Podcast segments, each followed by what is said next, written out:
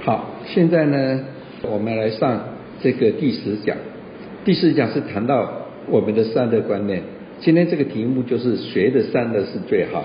我们举一个很简单的例子，这是一个报章杂志，在好几年前 HTC 还在的时候呢，啊，这个报章杂志的记者做了一个实验呢，他把这一个呃一颗一块奶奶油，然后呢放在三个手机上面，三个手机分别是 Sony。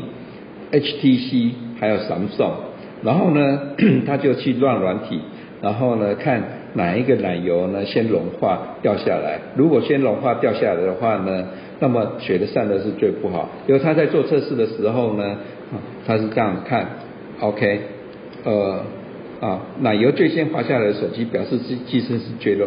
最热，结果呢？他发现呢，HTC 在测试三分钟以后呢，奶油就掉下来了。那很显然的，就是说它的机身超过四十度是最烫的，所以说它的性散热性能 是有待考验。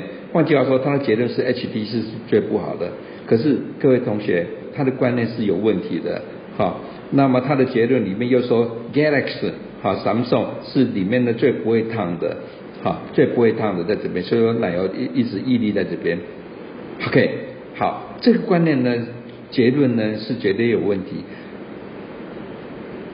如果散热好的话呢，应该是里面的热呢就直接散热到外面，所以说外面比较烫，然后呢奶油就会就先掉下来。换句话说，如果呢我要做这个作弊的话呢，我只要这个机身的话呢贴一个小木头、小木块隔住。隔住热，然后呢，我的奶油呢放了一天也不会烫，所以说呢，这是一个错误的一个观念哈。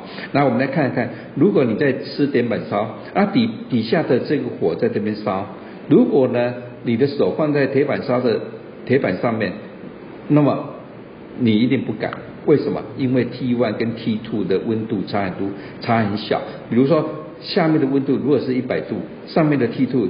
只有九十九度，你绝对不敢把手放在上面。那但是呢，反之呢，你如果呢这边是一百度 T two 的话呢，我放一个小木头放在这边，那么呢这个木头上面的温度可能是三十度而已。